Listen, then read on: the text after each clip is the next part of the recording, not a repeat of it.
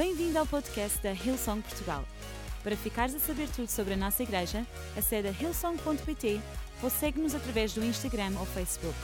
Podes também ver estas e outras pregações no formato vídeo em youtube.com.br hillsongportugal. Seja bem-vindo a casa. A minha palavra de hoje chama-se gregos e judeus. Gregos e judeus. Eu acho que onde quer que nós estejamos, em que parte do mundo, ou seja qual for a nossa ocupação e a nossa vida, o ano 2020, sejamos francos, tem sido um ano um bocadinho louco. Uh, têm acontecido coisas que nenhum de nós estava à espera e algumas delas que nós só estávamos habituados a ver nos filmes. Têm acontecido coisas que saem completamente daquilo que nós estamos habituados a, a, a pensar. Por exemplo, na passagem de ano, quando prevemos o ano a seguir, bom, eu tenho muita dificuldade em achar que alguém podia ter previsto o que é aconteceu nestes primeiros cinco meses do nosso ano. E é verdade que nós temos passado por muitos acontecimentos e, e nomeadamente, a, a a pandemia de coronavírus. Uh, e nas últimas duas semanas há um acontecimento que tem dominado a nossa atualidade e, e, que foi a morte de George Floyd, todo o debate que gerou acerca de um tema tão importante como o racismo e a xenofobia e toda a onda que ele criou, que ainda pudemos ver ontem com pessoas a manifestar-se em muitos pontos do nosso globo, inclusivamente aqui em Portugal. Nós temos uma grande responsabilidade. Eu tenho essa responsabilidade enquanto cristão e quando eu estava a preparar esta palavra, eu não pude preparar outro tema porque senti a responsabilidade. E a responsabilidade ela é tão simples quanto poderosa.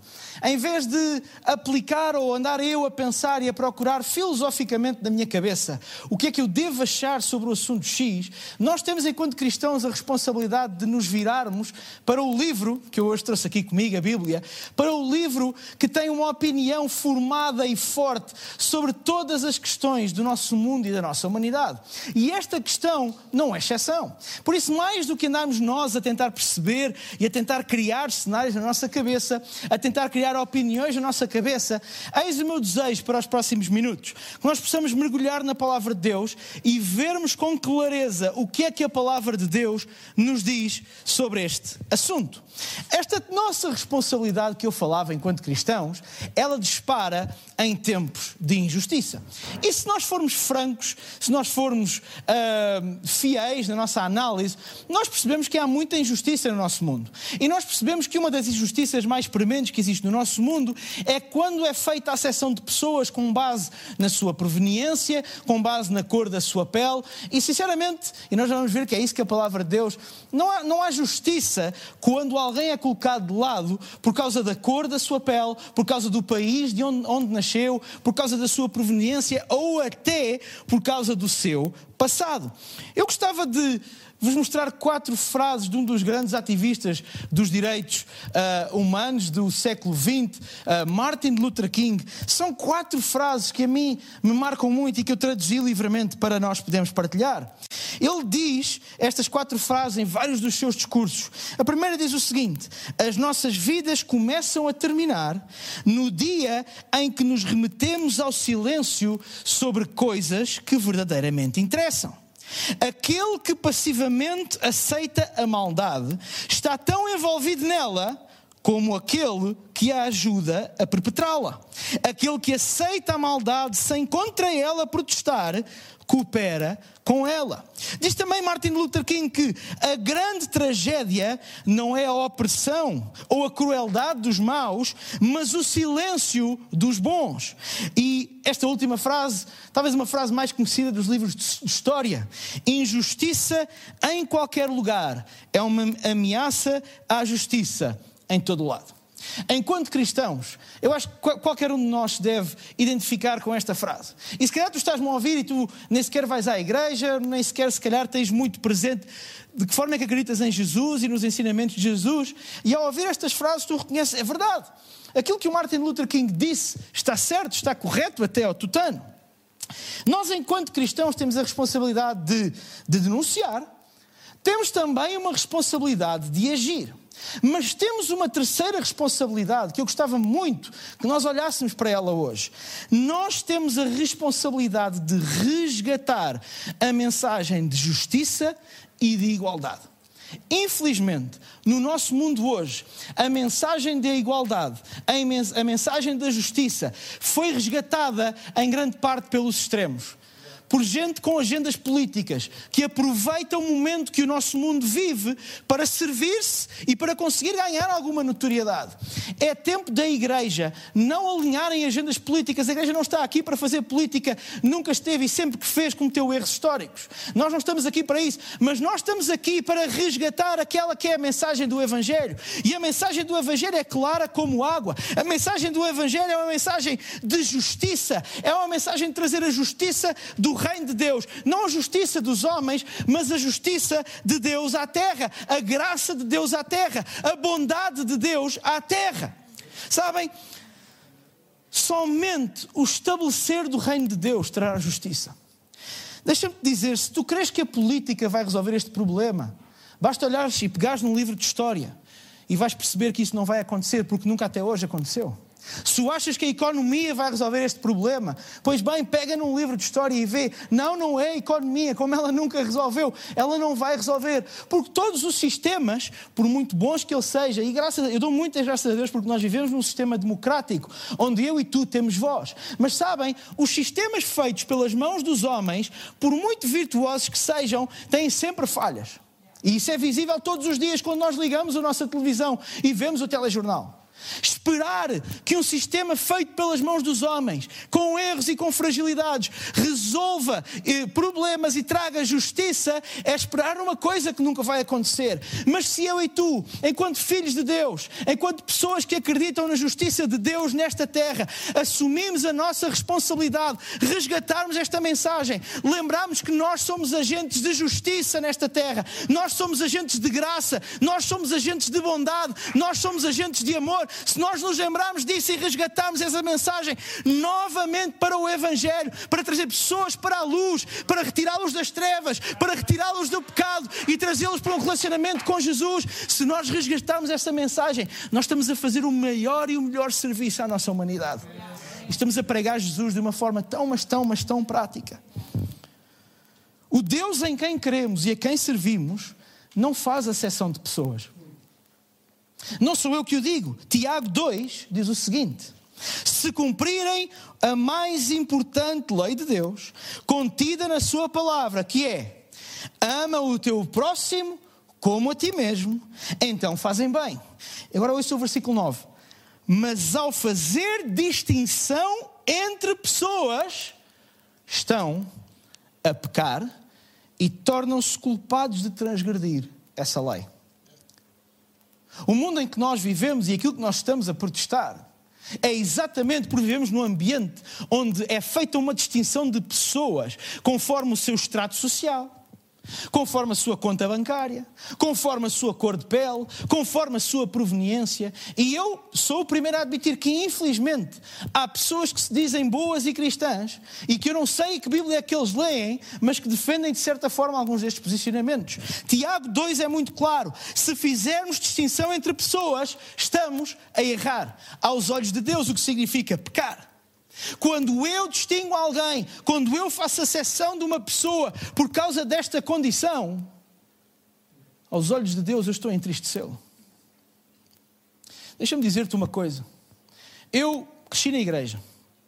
Os meus pais eram da igreja, o meu avô era pastor e eu tive a oportunidade fantástica de crescer na igreja. Se calhar estás-me a ouvir e tiveste a mesma oportunidade, se calhar estás-me a ouvir e começaste a vir à igreja na semana passada. Deixa-me dizer-te uma coisa tenhas tu dezenas de anos de cristão, tenhas tu meia dúzia de dias de cristão, estejas tu a ouvir-me pela primeira vez, deixa-me dizer-te uma coisa: Deus não faz exceção de pessoas.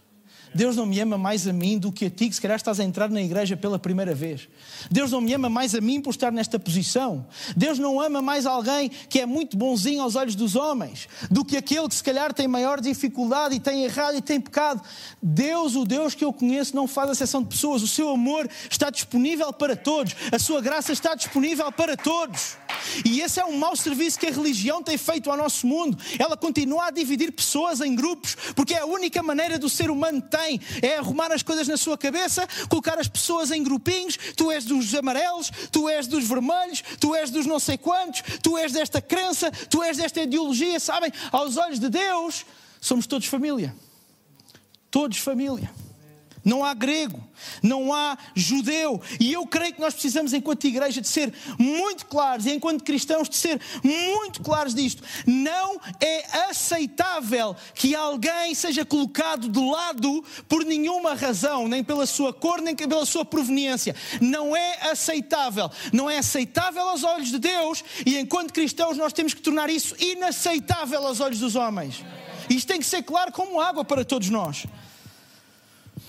Eu creio que a nossa tarefa não termina aqui, porém. Nós não devemos fazer exceção de pessoas, é verdade. E o exemplo começa sempre na primeira pessoa, começa sempre em cada um de nós. Mas nós também não podemos tolerar que essa acessão de pessoas seja feita. Muitas vezes temos uma postura em muitas áreas. Eu falo contra mim, em que eu não procedo de uma determinada maneira, mas eu tolero que à minha volta se proceda de uma determinada maneira. E ao trazer silêncio sobre esses temas, de uma forma direta ou indireta, eu estou a pactuar com a eternização de padrões, com a repetição de um padrão que há de passar dos meus, de mim para os meus filhos e dos meus filhos para os meus netos, da mesma maneira como se calhar passou dos meus pais para mim e dos meus avós para os meus pais. Nós, enquanto cristãos, em primeiro lugar, devemos ser agentes de justiça. Mas, em segundo lugar, nós não devemos tolerar a injustiça. Porque no dia em que nós nos calamos perante a injustiça, nós estamos a pactuar com ela. Há uma história muito interessante na palavra de Deus, talvez das histórias mais contadas de toda a Bíblia e dos Evangelhos a história do bom samaritano. Eu não vou ler, ela vai passar aqui em rodapé, eu não a vou ler, mas eu vou contá-la, porque a história do bom samaritano tem alguns pormenores que muitas vezes, se calhar, nos passaram ao lado.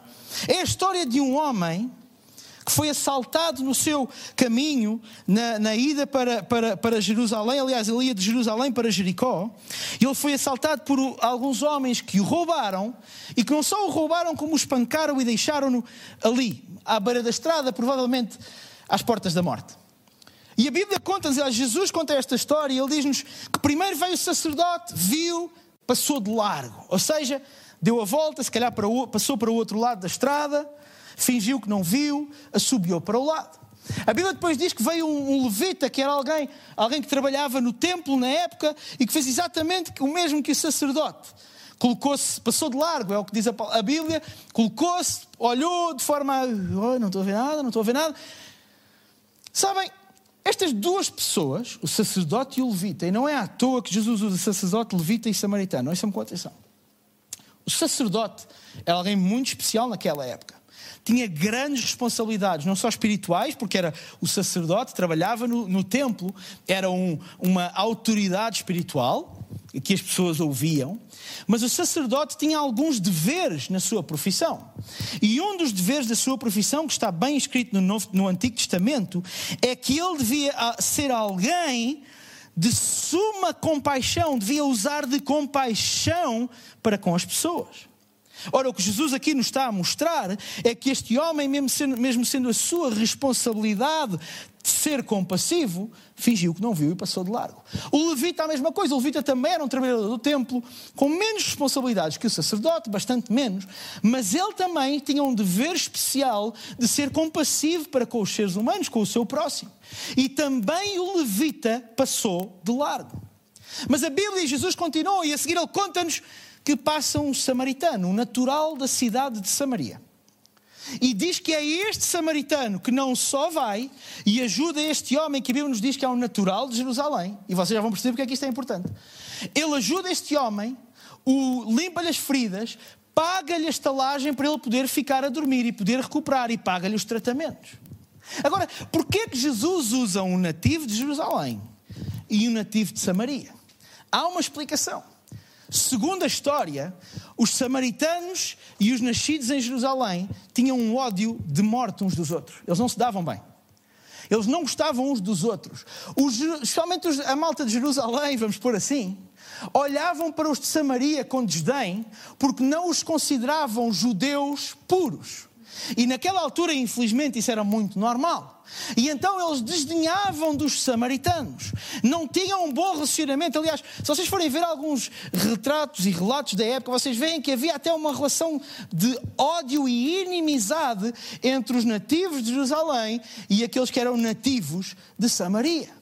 E o que Jesus aqui nos está a mostrar é uma história onde dois grupos que à partida tinham um ódio, uma inimizade, como para aquele homem, para o bom samaritano, aquele que até era considerado pelos, pelos de Jerusalém como inferior, para aquele homem, de nada, para ele a importância foi zero.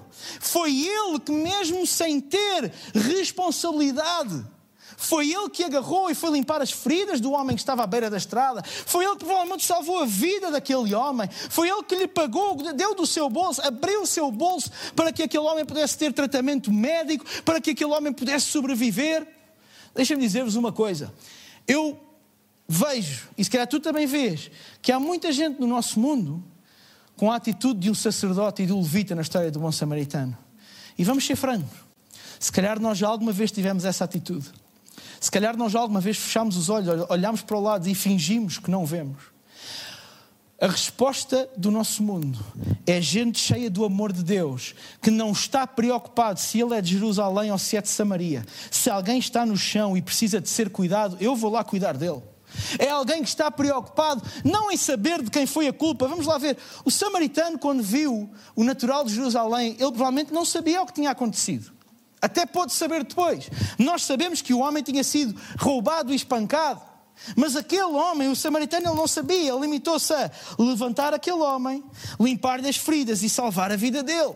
Nós muitas vezes, quando nós vamos falar com alguém e ajudar alguém a levantar-se, há quase que uma curiosidade mórbida. Bom, mas será que ele teve a culpa? Bom, mas será que ele poderia não estar nesta posição? Ah, se calhar ele não devia andar aqui nesta estrada, porque esta estrada é perigosa e é, se vocês forem ler, vocês podem ver que aquela estrada entre Judeia e Jerusalém era uma estrada onde havia muitas vezes este tipo de assaltos.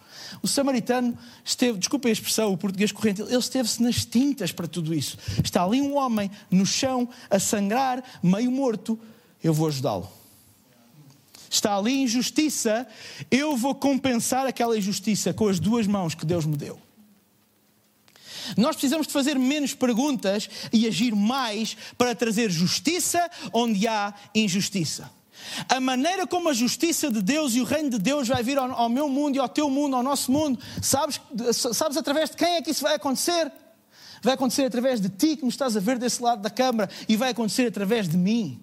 Somos nós os agentes dessa justiça. Somos nós que vamos trazer o reino de Deus ao mundo. Somos nós que, conhecendo a palavra de Deus, sabendo o amor de Deus pela humanidade, sabendo da sua graça, sabendo da sua bondade, somos nós que, com as nossas duas mãos, com os nossos dois pés, vamos trazer um sentido de justiça divina ao nosso mundo.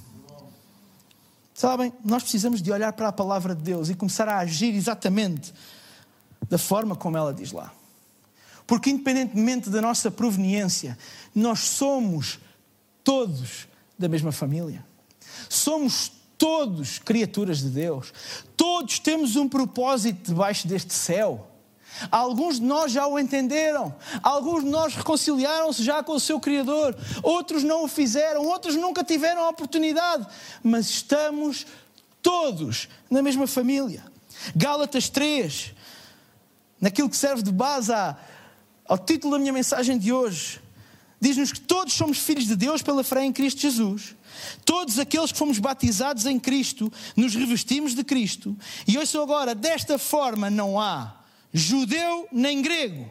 Não há servo nem livre, ou seja, não há senhor nem escravo, não há homem nem mulher, porque todos somos um em Cristo Jesus. E se somos dele, somos descendentes de Abraão e herdeiros conforme a sua promessa. E a herança que Deus tem para nós é uma herança do seu reino no nosso meio, da justiça de Deus no nosso meio. Se calhar tu estás-me a ouvir e, tal como eu, tu tens filhos. E eu tenho pensado muito nos últimos dias: que mundo é que eu, é que eu vou deixar aos meus filhos? Em que mundo é que os meus filhos vão crescer? Bom, eu não posso responder por toda a gente no mundo, mas pela minha casa, pela minha vida, pelos meus filhos, eu posso fazer a minha parte. Eu quero que os meus filhos entendam que Deus nos ama a todos Deus nos ama a todos. Deus não vê cor de pele, Deus não vê país de origem, Deus não vê a carteira, Deus não vê o passado sequer, porque há muita gente que não faz distinção de pele, mas faz distinção de passado. Se tu vieste de um determinado caminho, então estás arriscado para sempre. Eu lembro que o maior escritor do Novo Testamento e talvez o maior teólogo da história, antes de ser isso, era assassino de cristãos. É difícil ter uma história, um início pior do que esse. E se Saulo se pôde transformar transformar Paulo, então eu não sou ninguém para mandar alguém fora por causa do seu passado, do seu background, da sua proveniência. Todos somos filhos de Deus. Não há servo nem livre, não há judeu nem grego. Todos somos filhos de Deus. E se os teus olhos, se os meus olhos, quando olham para o mundo, estão sempre à procura desta narrativa que hoje nós vemos, que é o nós versus eles, então nós precisamos de mudar os nossos olhos.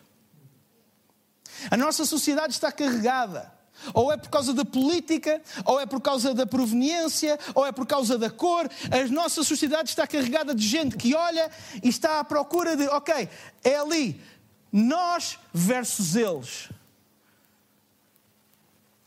Nós precisamos, enquanto seres humanos e enquanto filhos de Deus, trazer a narrativa tão simples como esta: somos todos da mesma família. Estamos todos sujeitos às mesmas leis. A todos nós foi Deus que criou, mesmo aqueles que não acreditam nisso. E pararmos de procurar esta narrativa. parar de procurar sempre a divisão da humanidade em dois. Nós contra eles. Não, não, não, não, não. Nós estamos todos no mesmo barco. Não há nós versus eles. Todos vivemos debaixo da mesma graça de Deus, todos somos remidos pelo mesmo sangue de Jesus. Não há nós versus eles. Mas deixa-me dizer-te uma coisa, eu estou quase a terminar. Uma das coisas que eu tenho visto nesta época do nosso mundo é que há muita gente a procurar no homem aquilo que só Jesus pode dar. Há muita gente a procurar soluções humanas para coisas que só o sangue de Jesus pode redimir. E se calhar eu agora falo para ti, que já aceitaste Jesus, ou que hoje estás a ouvir esta mensagem e a graça de Deus está a impactar. Tu até podes não saber explicar bem, mas alguma coisa, alguma, alguma semente no teu coração, alguma raiz está a brotar. Nós paramos de, temos de parar de procurar formas humanas e de colocar no humano a expectativa, a esperança de resolver coisas que só Deus pode resolver que só o sangue de Jesus pode resolver. Nas últimas duas semanas, o racismo voltou a estar na linha da frente. Vemos e vimos manifestações abjetas de pessoas que são colocadas de lado, que veem a sua vida completamente arruinada, ou mesmo terminada, como aconteceu com George Floyd, que é só mais um exemplo de milhares de situações que aconteceram nos últimos anos. Desculpem. Mas sabem, amanhã os telejornais vão arranjar outra situação. Ou uma pandemia, ou um governo, ou um escândalo, ou alguma coisa. Amanhã, aquilo que hoje é notícia, há de sair dos telejornais. E eu pergunto o que é que nós vamos fazer? Vamos continuar a lutar pela justiça? E se o fizermos, eu espero que sim, vamos usar as armas dos homens ou vamos nos lembrar que para situações destas, para o racismo, para a xenofobia, para a acessão de pessoas, a única solução não é política, nem económica. A única solução é mais de Deus no nosso mundo. Amém. E isso inclui a minha e a tua vida. Quando eu digo que nós temos uma responsabilidade não é uma coisa pequena. Nós temos uma responsabilidade. Nós vamos ser os agentes que vão trazer a justiça e a paz de Deus ao nosso mundo. Precisamos de estar despertos para três coisas, e é com estas três coisas que eu vou terminar. nós precisamos de não nos deixarmos enganar pelas agendas de outros. Eu oro, se tu estás em casa e se aquilo que tem acontecido deixa o teu coração entristecido, eu oro para que mesmo quando tudo isto sair dos telejornais, tu continues a lutar para que haja justiça e mais justiça e mais bondade de Deus no nosso mundo. Eu oro para que Deus nos dê essa capacidade de não sermos movidos pelas agendas dos outros, mas sermos movidos pela agenda da palavra de Deus. Em segundo lugar, não nos deixarmos enganar.